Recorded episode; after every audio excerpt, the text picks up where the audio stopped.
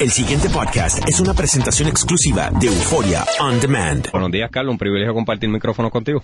Pues mira, Leo, eh, este lunes, que parecería una eternidad, el señor gobernador dio su mensaje de Estado al país.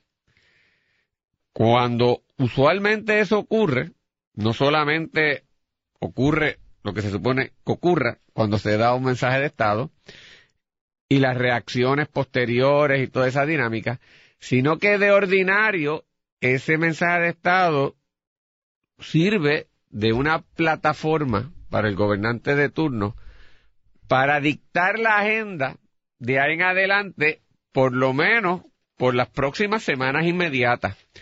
Y usualmente diferentes temas de los que ese gobernador o gobernadora también articulado en ese mensaje de Estado se utiliza cada una de esas semanas subsiguientes para darle seguimiento, explotarlo, mantener al gobernador, eh, ¿verdad?, en, en, la noticia, en un elemento positivo, venderle al pueblo la idea y sobre todo eh, enfrentar también de una vez cualquier disidencia o, o crítica que hay con el mensaje oficial del gobierno.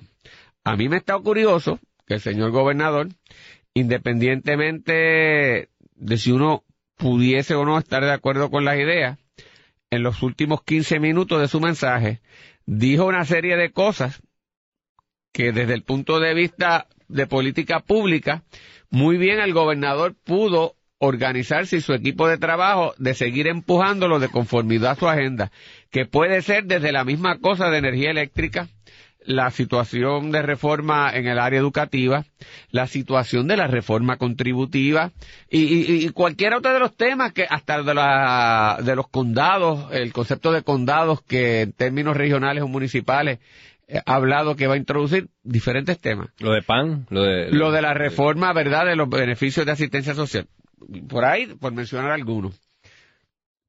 A mí lo que me ha estado curioso es que después que el señor gobernador dio el mensaje, como que apagó el micrófono o no han sido efectivos sus interlocutores ni jefes de gabinete, tal vez porque los tienen amordazados y no los dejan hablar si no, si no les dan el comunicado de lo que debe decir, este, y los han castrado o lo han esterilizado según sea el caso, eh, o, de nuevo porque el gobernador en su mente se cree que porque lo dijo ya ocurrió, pero a lo que voy es, no sé si te has dado cuenta, miren la prensa de hoy y miren la prensa de ayer y básicamente lo que tú ves articulado son posiciones ya sea o del Tribunal Federal o de la oposición o del presidente o incluso dentro del propio partido del presidente del Senado y vamos a ir uno a uno con esas noticias articulando posiciones críticas o contrarias a la posición del gobierno, es decir, para mí me resulta inexplicable que el gobierno ha permitido que en la gran semana que debería ser del gobernador,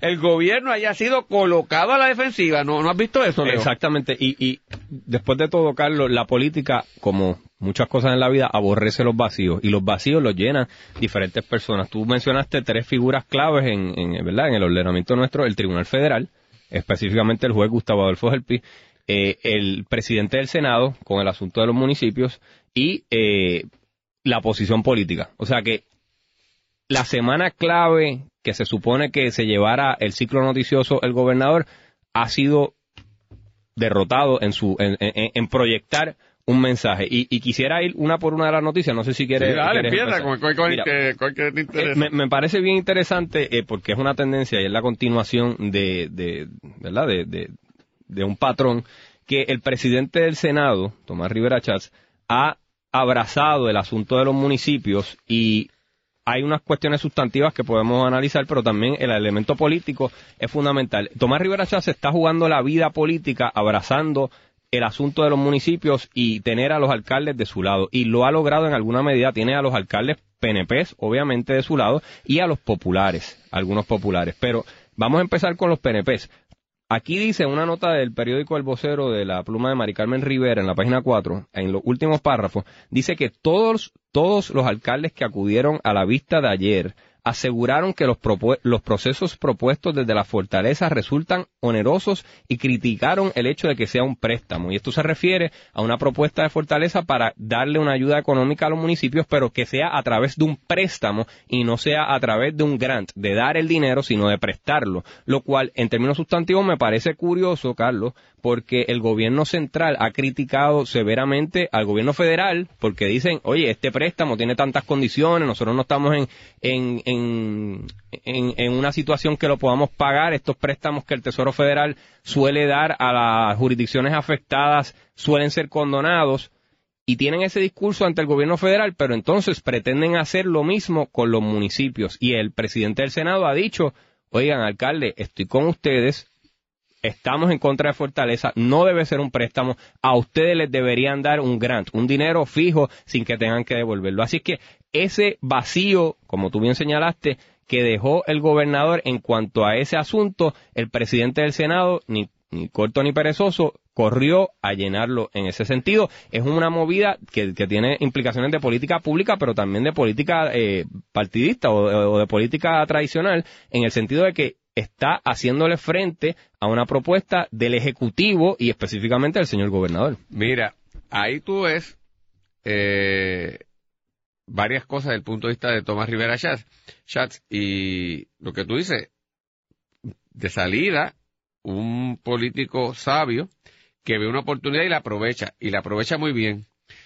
Y es Tommy en toda eh, su dimensión como político, porque en primer lugar, tú ves el lado socialista, que, porque tú eres socialista, y cuando digo socialista no estoy hablando de Maduro o de Chávez, es socialismo según el socialismo europeo o Partido Demócrata eh, Liberal eh, de, izquierda, que es una visión de que el gobierno tiene una enorme responsabilidad más allá de velar por la infraestructura y dar seguridad y garantizar el cumplimiento de las obligaciones el gobierno es el gestor. Y, que el gobierno es un elemento protagonista en el escenario público y social y que le corresponde hacer transformaciones, alterar elementos de desigualdad y provocar como agente de cambio alteraciones en el sistema de vida. Él no se ha dado cuenta de eso porque él articula que es republicano, pero no es republicano. Eh, eh, es así, tiene esa filosofía. Es más, eh, él es eh, Santiago Iglesias Pantín Moderno. él es el Santiago Iglesias eh, Pantín Moderno. Eh, es pro unión, pro Hay mucha gente de la llamada izquierda de Puerto Rico que es más conservadora que Tomás Rivera Chat en las posiciones sociales que él tiene. Eso es así.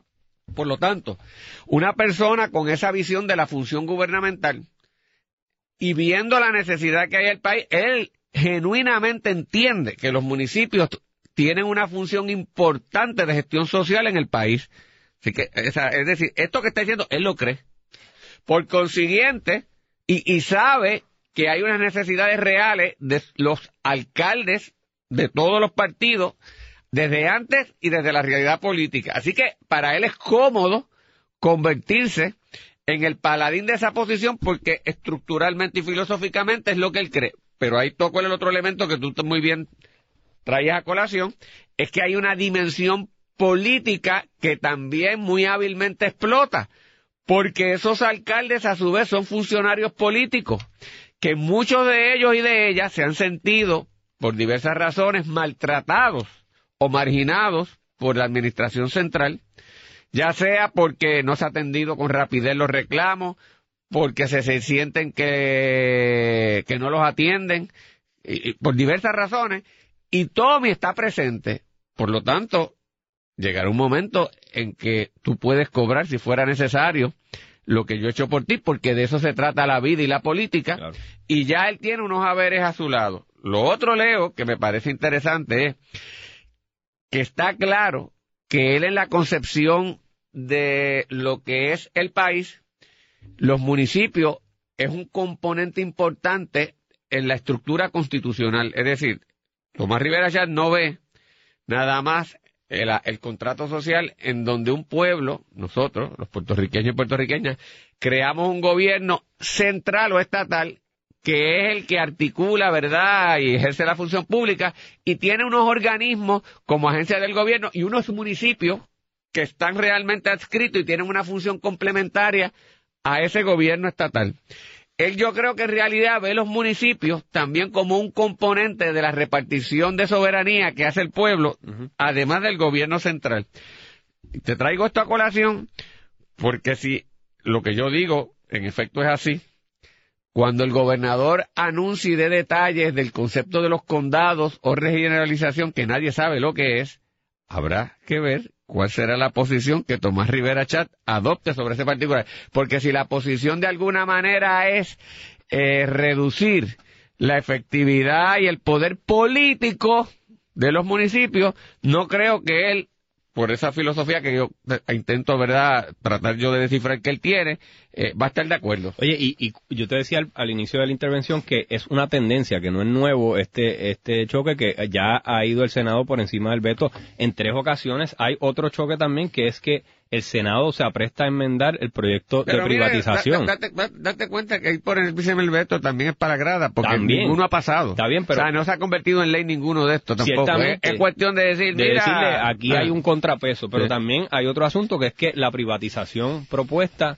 de la, Autoridad de Energía Eléctrica, el Senado ya ha dicho, ojo, que yo quiero que sí haya un ente regulador, así es que ahí hay otro asunto.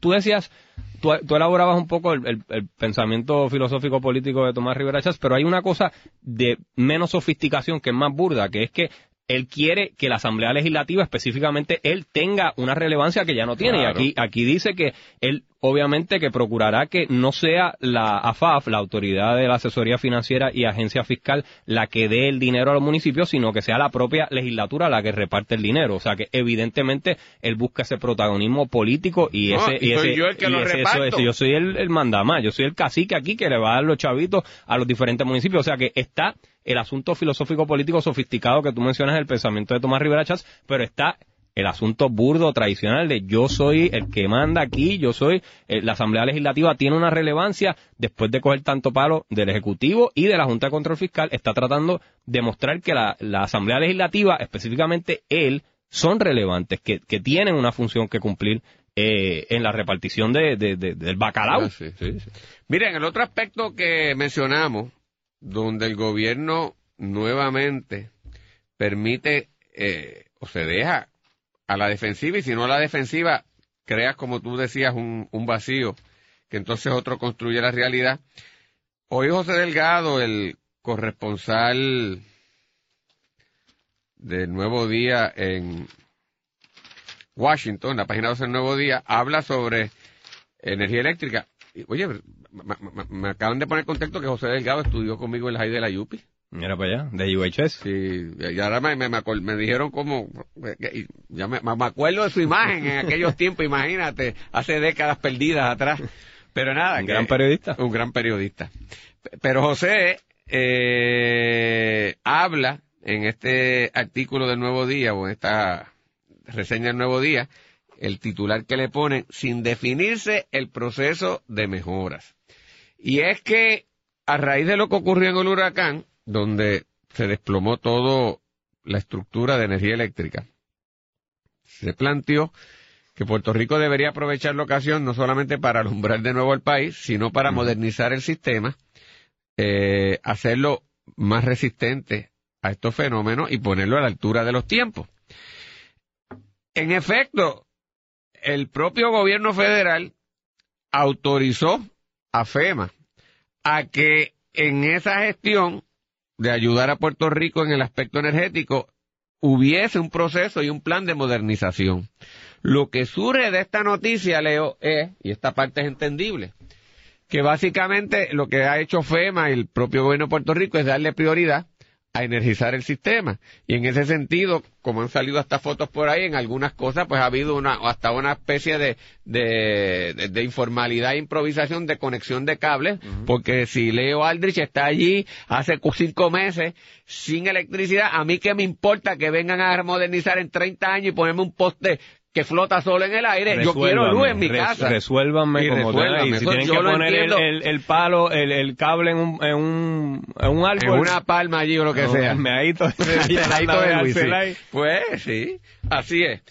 Pero, pero está bien, pero uno hubiese pensado que simultáneamente con eso ya hubiese todo un esquemático y una planificación de la nueva estructura energética del país. Y lo que dice José es que eso aparentemente no existe. Pues de nuevo, yo hubiese esperado, del punto de vista del gobernador, ingeniero, tipo que le gusta el de quien hubiese dicho, mire, Puerto Rico, después de lo que pasó, ya estamos un 90%, en mayo cuando sea, pues se acabará, a duras penas hemos hecho, pero esto no volverá a pasar así en la historia de Puerto Rico. Porque ahora hay este plan. Y allí en Junco y las Piedras, donde Golo estuvo agonizando por, por semana, pues esto no ocurrirá porque aquí va a haber tal planta, o los postes que hemos puesto son unos postes satelitales, o lo que tú quieras decir disparatadamente desde el punto de vista técnico, que yo digo, ¿verdad? Pero, y articulas una nueva realidad para el país. Y esto que estamos haciendo, con sistema que va a permitir independencia del área norte del área sur, porque también van a poder operar de manera, ¿verdad?, separada y no el norte dependiendo esencialmente del sur en la generación de electricidad, que a la misma vez va a contemplar las necesidades industriales y comerciales y cualquier expansión urbana que pudiera haber, y eso queda empatado con un plan de privatización que tenemos en mente, pues caray, debió haber surgido, pero yo francamente no oigo a nadie. la estrategia de los sabios de comunicaciones que tiene los magos, porque los mira que son bien buenos magos, esta gente. Los, magos, los magos de las relaciones públicas allí de que Fortaleza. se cree la idea es no decir nada Saludos, Edwin. no decir nada dar la menos información posible aparcelarla no reaccionar a las críticas inicialmente porque las críticas se caen solas generar unos vacíos que ellos se creen que no tienen efecto, pero lo que pasa es que le siguen construyendo la realidad al gobernador. Entonces, esto no debió haber pasado, debió haber sido una oportunidad noticiosa y el gobernador convertirse en el rey de la nueva infraestructura eléctrica. Mira, sobre el gobernador y lo que cuando tiene logros obviamente se los atribuye como debería ser, pero cuando no, eh, cuando no hay aumentos o cuando hay un problema fiscal, el malo de la película es la Junta. Pero eso cuando, faltaba más. Cuando Eso le hacía yo a mi hermano. Por eso. Ah, pues, pero, allí. exacto, pero cuando y cuando eh, en tu caso no, porque tu hermana te, te eh, zarandeaba. Es una santa. es una santa. Carlos, Ricardo Rosselló cuando tiene un asunto de, que no llega el préstamo, el malo de la película es el Tesoro Federal. Cuando no hay aumentos y las pensiones están en jaque, el malo de la película es la Junta de Control Fiscal. Cuando no hay luz a estas alturas, como tú bien dices, el malo de la película es el cuerpo de ingenieros. Siempre hay un tercero a echarle la culpa a un tercero y eso a mí me parece que le resta a él réditos como el máximo líder de, de, de Puerto Rico, como gobernador, como máximo líder, eh, especialmente cuando tiene una Junta de Control Fiscal que mucha gente piensa que le está minando eh, poder a él. Así es que no me parece sabio que cada vez que no logra algo hay un tercero a quien atribuírselo, sea el Tesoro Federal, sea la Junta de Control Fiscal o sea el Cuerpo de Ingenieros del, Ejército de los Estados Unidos. Lo que le falta es decir Yankee Go Home, porque esos son los, tres malos de la película. Y yo entiendo que uno tiene que ser firme con, y, ¿verdad? Y eso viene de, incluso de su señor padre, el Don Pusher, de tener firmeza ante las autoridades federales y, y no dejarse eh, zara- zarandear como una colonia. Pero al mismo tiempo no puede ser que todo lo malo tenga un culpable y no se le adjudique él mismo una responsabilidad, una un, un- un- un- un reconocimiento de que, de que hay unos, ¿verdad? De que hay unos lapsos de, no sé si de él o de su equipo de trabajo. No, y tú siempre tienes que tener un malo, pero tú tienes que estar generando actividad continua y ocupando el espacio y el malo invocarlo de vez en cuando. No como tú dices, todos los días hay un nuevo malo en la película. Hay uno malo. El pasado podcast fue una presentación exclusiva de Euphoria On Demand. Para escuchar otros episodios de este y otros podcasts, visítanos en euphoriaondemand.com.